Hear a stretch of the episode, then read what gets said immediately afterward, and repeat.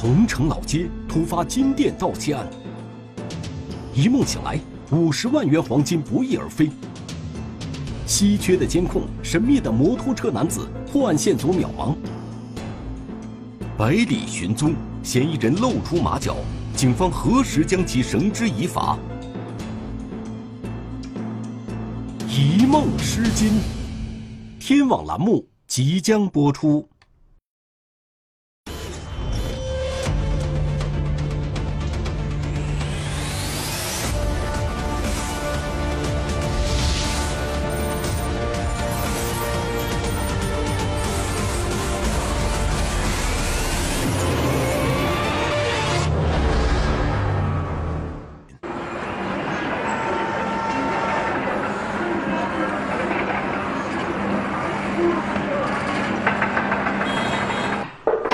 昨天晚上值班，今天早上五点多一个现场，出过现场之后，紧接着我们桐城这边有一个报警，是金店被盗的，我们就赶到桐城这边来了，一直忙一直忙，到现在早饭还没吃，肚子都饿得受不了。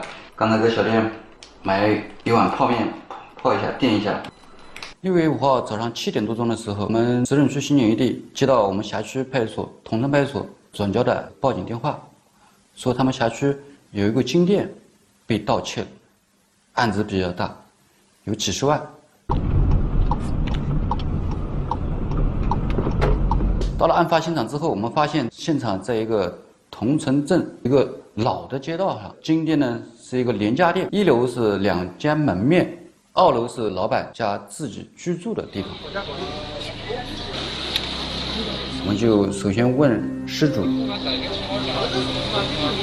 据报案人华先生反映，他是六月五日早上六点四十分左右起床的。随后，他像往常一样打开店门。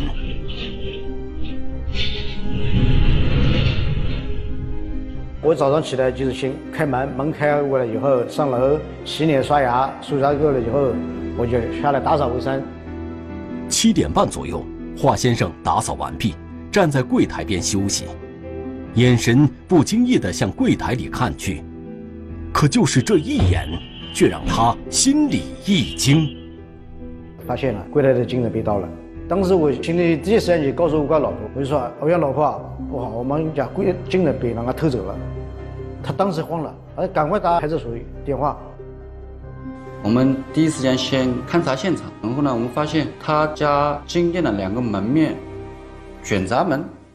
没有什么破坏的痕迹，他说应该是从门进来的，因为家里几几口人晚上都睡在二楼，没有其他地方可以进来。他一楼到二楼有一个楼道上去，但是说他家几口人都睡在二楼，如果嫌疑人从二楼经过的话，他家里人会知道。可蹊跷的是，金店的卷帘门并没有被破坏，那么嫌疑人是怎么进入店内盗窃的呢？警方想要调取店内监控视频，从而得知嫌疑人是如何进入店内的，但暂时还无法调取。因为今天老板年龄也比较大一点，他都搞不清他自己家监控怎么装的，怎么存储的。警方随后让华先生联系安装监控的人来调取监控视频。与此同时，警方马上展开其他工作。我们不可能慢慢等现场的监控出来，我们再开展相关的工作。在这个过程当中，我们就开始分几组立即开展工作。当时我们现场留有技术员勘察现场，另外安排人走访附近的邻居，还有一组人跟受害人详细了解情况。你们当时人睡在睡在什么地方？我当时睡在这个楼上，睡在楼上。啊对。哦，你们晚上几点钟睡觉的？我晚上到十二点才开始睡觉的。早上十二点。早上几点钟起床？早上本来六点钟起床的。早上六点钟起床，然后就发现有异常了吗？大概到十二点钟的时候我才睡着，我们当时也不知道是什么时间被偷的。哦，这就是你们。当警方询问钥匙都掌握在谁手里时，华先生笃定地告诉侦查员。一楼店门的钥匙只有两把，分别存放在自己和爱人的手中，从未给过任何人。警方分析，窃贼很有可能是十二点以后潜入店内盗窃的，但具体怎么进入店内的，警方还无法推断。不久后，安装监控的人赶到了案发现场。它的监控储存器是在那个屋顶上取下来之后，我们把监控拷贝下来。当时我们第一反应先看案发时间过程是个什么状况，想获取犯罪嫌疑人准确的作案时间。因为如果是一整夜的话，我们开展工作的难度更大。首先看当天凌晨，发现犯罪嫌疑人是两点三十几分进入现场，但是呢，嫌疑人是很明显的是从他家的二楼楼道下来。发现嫌疑人进来之后，应该说还是比较沉稳的。到一楼之后，他还轻轻的把那个一楼到二楼的门还轻轻的踢上，同时看到对我们不利的地方，就是说这个嫌疑人也很狡猾，他上身穿的是一个。防晒服可以有那个帽子的，把头遮得严严实实的，同时脸部呢用一个大的口罩，只露两个眼睛，还有手上戴的手套，应该说还是有一点的反侦查意识。进入现场之后，很沉稳的就选择金器比较大的、比较重的、方便拿的，然后一只手伸进去拿金器，然后他有一个挎肩包，把拿到金器装到他的挎肩包里。偷了有三个柜台，经过老板自己统计，有一千多克，案值有五十万左右。然后离开现场，也是从一楼把门轻轻的打开，之后通过楼梯出去的。因为其他的地方没有监控，啊我们只能在第一现场只能看到这么一个情况：这个进来的时间和出去的时间。整个作案过程时间很短。很流畅，各个方面基本上没有什么拖拉的地方，一直到离开现场，整个持续时间大概也就四五分钟时间，时间很短。根据监控显示，嫌疑人是从二楼进入店内的，此时华先生夫妇就在楼上睡觉。那么，嫌疑人为何不担心从二楼进入时惊醒夫妇二人？啊，我们分析啊，他为什么心理素质好？他对他这家太了解了。家里面，他知道这家里面没有什么壮年男子在家里，就是一个老夫妻俩在家。警方分析，嫌疑人可能认为，即使被华先生夫妇发现盗窃行为，自己也可以全身而退，所以才有恃无恐地从二楼进入。华先生也反映，嫌疑人有可能是通过踩踏一楼的空调外挂机进入二楼，但一般没人知道这条路线。综合分析下来，警方认为嫌疑人是一个年轻力强的男子，有一定攀爬能力，同时熟悉华先生家的结构，并且对夫妇二人有一定了解。让他自己回忆他的朋友啊、交往的人啊，有什么可疑的线索提供给我们。老板也提供了一些线索，社会上的一些朋友，啊，也有缺钱的，也有可疑的，提供的线索我们就安排另外的人去进一步的去。甄别。然而，警方通过调查，很快就排除掉了这些人作案的可能。随即，侦查员继续围绕中心现场周边的监控探头展开调查。他的这个被盗的地点，是我们同城的一个建建设路，是一个老街。这个老街上都是过去的老建筑，应该讲就是房屋啊挨得都比较近。这个视频监控也安装的很少，啊，条件很差，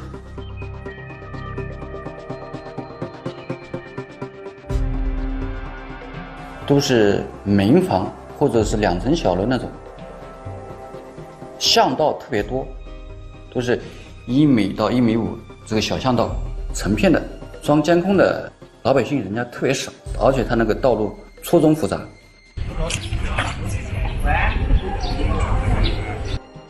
扩大搜索范围，就是在附近监控里面都在找找。我们在一处这个巷口就发现这个人，这个人呢，当时也比较可疑的，因为也是他那个穿着还是跟我们这个现场的这个穿着还是还是很，应该是比较吻合的。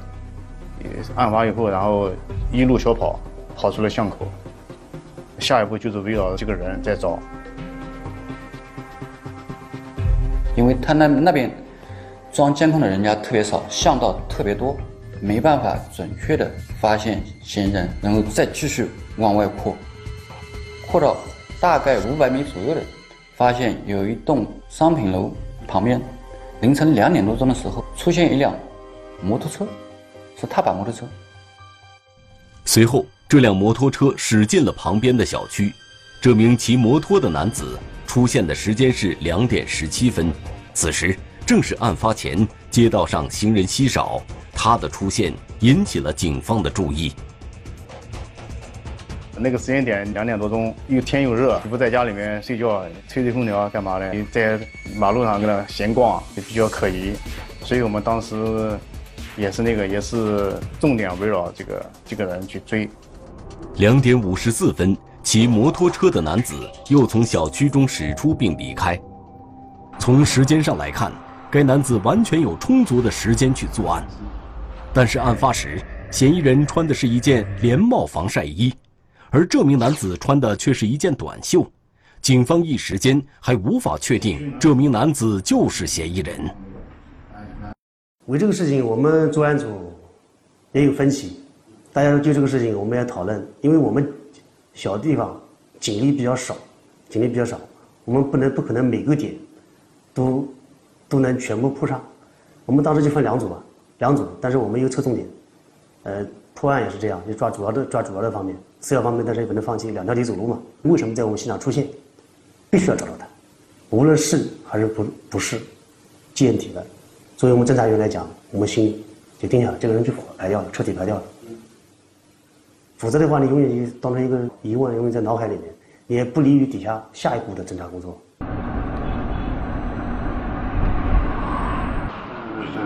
对，现在桐城是案发地的这边，他摩托车从这边这边到这里，到这里一个三岔路口。但是在这个有个什么情况呢？在这基本上同时间同一个时间，大概五到一分钟不到时间，过了两辆摩托车，一个是往盱眙方向，那一个是往景湖方向。这两辆摩托到底哪一辆摩托车？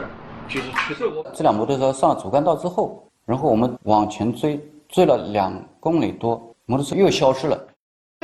警方想要找到摩托车的落脚点，从而确定车主身份，但是摩托车特征不是很明显。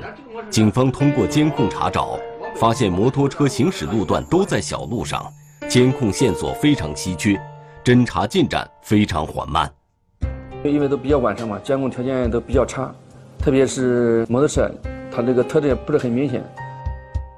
特别是在那个调阅社会监控的过程中，有的设备监控条件也不是那么好，但是我们只能根据摩托车的光线、摩托车影子、具体行驶时间和路线进行判断。专案组终于确定这辆摩托车的落脚点，在离开案发现场后。这辆摩托车驶往了上百公里以外的江苏省淮安市某小区。深夜长途骑行，这一反常的行为更加大了专案组对这辆摩托车的怀疑。这对于我们来说就很反常，反常啊！这个正常的，你深更半夜哪有这样的人骑个摩托车长途奔袭？所以我们就。下一步的工作侧重点在这个人身上，落实这个人的身份，围绕这个人的轨迹开展工作。然后在小区里面找这辆摩托车，最后发现这辆摩托车停放在小区东北角处一栋楼的楼楼梯口处。但是那个时候我们也不敢贸然行动，因为好多事情充满未知。然后就在那守蹲守，只能说蹲守，看这个摩托车车主是不是回来。我准备，如果回来的话，俺们可以抓个，嗯，当场把抓获。但是呢，经过蹲守之后，这摩托车并没有回来。好不容易找到了摩托车的落脚点，但是骑车的男子却一直没有出现。难道嫌疑人弃车逃往了别处？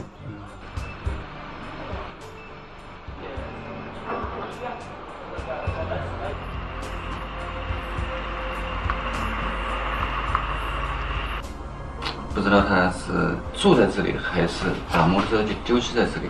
听我们走访了一下，这个小区里面拆迁房住的人呢，老老小小。回迁房有个特点就是啊，基本上都是整村呢、整队的人在一起回迁过来，是吧？这样的话，我们走访也不能很很公开的去走访，因为防止吧，万一这个人真住在这个小区，我们走访呢正好是某个人亲戚，或者朋友，或者家里面人，那反而可能增加不必要的麻烦。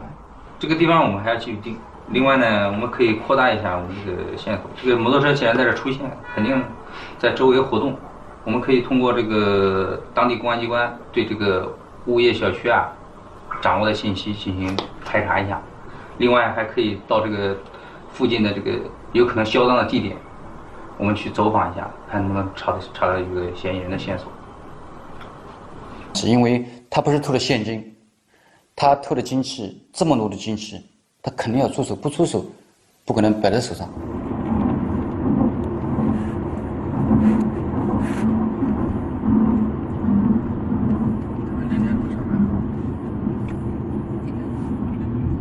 长你好，哎，我们是天堂醒来的，啊，你，我们到了，你在办公室吧？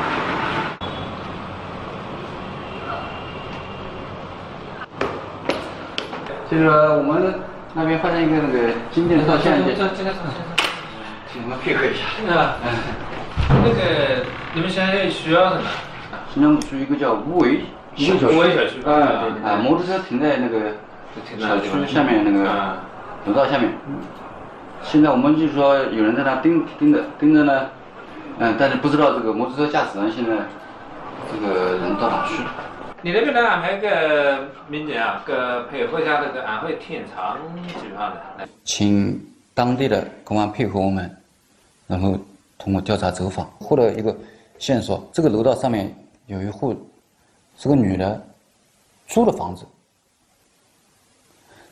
这个女的有个男朋友，男朋友这个经常晚上过来，早上走，反正有点可疑，嗯。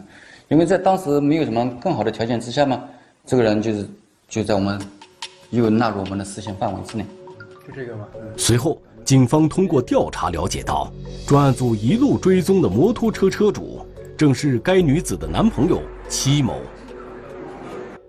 同时，紧接着我们对这个男的进一步的了解，发现这个男的他的户籍虽然是江苏淮安人。但是他长时间，他整个家庭长时间生活在我们天长这个案发现场的这个桐城镇。与此同时，负责走访二手金店的民警也发现了一条重要线索：在六月五日上午，戚某曾在淮安当地的三家金店分别低价出售过黄金饰品，更和我们被盗金器。被盗的被盗物品是金器连贯起来，到这个时候，我们几乎就可以确定，季季某就是我们同城金店盗窃嫌疑人。警方决定对戚某实施抓捕，然而外围侦查员却反馈回消息，早在案发的第三天，戚某就已经离开了江苏淮安。通过进一步的研判，发现案发之后两天，季某通过坐高铁到衢州，然后又到了北京。嫌疑人为何突然去往北京？是走漏了抓捕消息，还是嫌疑人对专案组的动向有所察觉，提前出逃？一时间，专案组成员心急如焚。坐动车从衢州到北京去了，就是初步怀疑他可能想逃跑。那这样的话就是关键在这儿了，他到外地到北京去是干嘛？是销赃，还是藏匿？一直躲了不回来。呃，到北京可能想买辆车，他这个人是要面子，可能拿一部分赃款买车。他有跟二手车联系的信息。通过调查得知，戚某在北京正准备购买一辆二手车。案情分析会上，一部分侦查员认为，嫌疑人戚某前往北京，很有可能是为了再次出逃，应尽快前往北京抓捕。可也有人认为，戚某平时个性张扬，在买完车后必然会返回桐城向朋友炫耀。跨境抓捕是有难度的，我们当时也准备去北京，后来想了想，我们综合分析了一下，他回来肯定是很大，他去了肯定是有某个事情，不会待很长时间。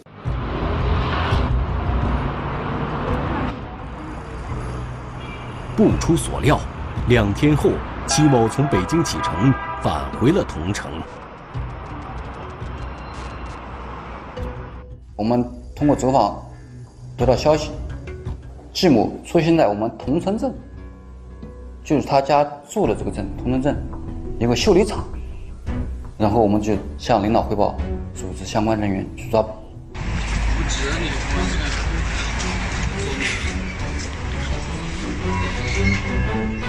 在修理厂抓到季某。原来，戚某购买的那辆二手车车况并不是很好，车子在回来的路上就坏掉了，无法行驶，被拖回同城镇进行修理。他去看车的修理情况时，被赶来的警方抓获。但是到公安机关审讯，还还是有一点狡猾。然后我们在审讯过程中。把我们调查的相关的证据从侧面提醒他，让他心里知道我们公安机关从他实施盗窃作案之后，每一步查的什么路线，从哪里走从哪里走，然后在哪里变卖东西，在又到了哪里，把他掌握的清清楚楚。他在大量的证据面前之下，他知道他自己。也赖不过去，之后呢，就比较配合我们公安机关，就交代了相关的作案过程。等一下，等一下，记住，等一下，等一下，哎，徐良，你那天晚上在通城那个金店盗窃金器用的包，包装金器的包在什么地方？柜子这边。柜子，柜子那边。他就交代了作案的情况，以及作案之后销赃的情况，还有就是没有销赃出去的赃物的摆放地点。就是在这把他赃物啊摆放到他女朋友其中一个房间一个衣柜里面，是被他锁锁在那里了。然后后续就是我们根据他交代的情况进行起赃，呃，查获了这个没有销赃出去的东西。据了解。齐某并没有一份稳定的工作。这个人他就是沉不下心来做一项事情，干了好几样工作，干驾驶员，干送快递，还有其他的，不愿意干踏实的事情，是在社会上飘荡。第二个喜欢赌钱。有一句俗话说：“十赌九输。”喜欢赌钱的人肯定会输钱。他又不想干个正事，又没有经济来源，又输钱，他肯定要想办法。齐某一心沉迷赌博，很快就欠了一身外债。这时，他想起了做快递员时经常去华先生的店收发快递，了解到金饰品晚上也是放在柜台里的，就动了盗窃金店的念头。像正常的经营金器的、细心的，首先要把物品晚上非经营时间要给它收起来，收到保险柜。你这个有保险柜，怎么没用啊？有保险柜，我是多少年了？我怕麻烦。他家就是一种马虎，疏忽大意，就是说他常年都不收，他所有的金器都放在他的店面柜台里面。同时呢，他一楼没有睡人，他认为他自己家就住在二楼，他认为在二楼在一楼差别不大，造成这个案件。其实如果他细心一点，完全可以避免发生这种案件。还好把他的损失物品追回。